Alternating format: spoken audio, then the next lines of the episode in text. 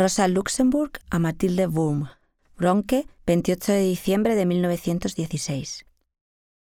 Mi querida Tilde, quiero responderte a la carta de Navidad enseguida, mientras todavía arde en mi interior la ira que ha encendido.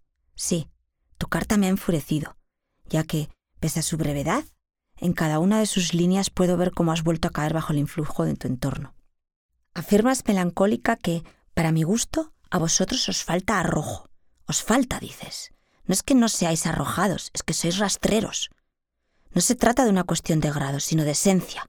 Vosotros no pertenecéis ni a mi especie, y nunca antes vuestro carácter gruñón, avinagrado, cobarde y servil me había resultado tan ajeno y tan odioso como ahora. No tendríais nada en contra del arrojo, dices, pero por ello uno acaba en la cárcel y de ahí poco sirve.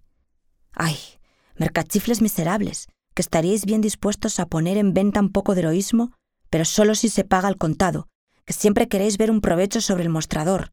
En las sencillas palabras de un hombre honrado y sincero, aquí estoy yo, no puedo hacer otra cosa, que Dios me ayude, no existen para vosotros. Es una suerte que hasta ahora la historia universal no la hayan hecho vuestros semejantes. Si no, no hubiéramos tenido la reforma y estaríamos todavía en el antiguo régimen. El mundo es hermoso pese a todo su espanto, y lo sería aún más si no hubiera en él gente endeble y cobarde. En lo que a mí respecta, nunca fui blanda.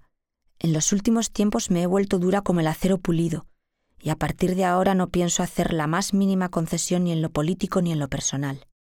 Te lo aseguro, prefiero quedarme encerrada durante años, y ya no te digo aquí, donde estoy como en el cielo, sino mejor en el antro de Alexanderplatz, donde declamaba a mi Morique día y noche en una celda de once metros cuadrados sin luz, atrapada entre la letrina sin agua y el catre de hierro, a luchar junto a vuestros héroes, si me permites decirlo, o tener algo que ver con vosotros. Prefiero incluso tratar con el conde Berstarp, y no porque hablara en el Reichstag de mis ojos almendrados de terciopelo, sino porque es un hombre.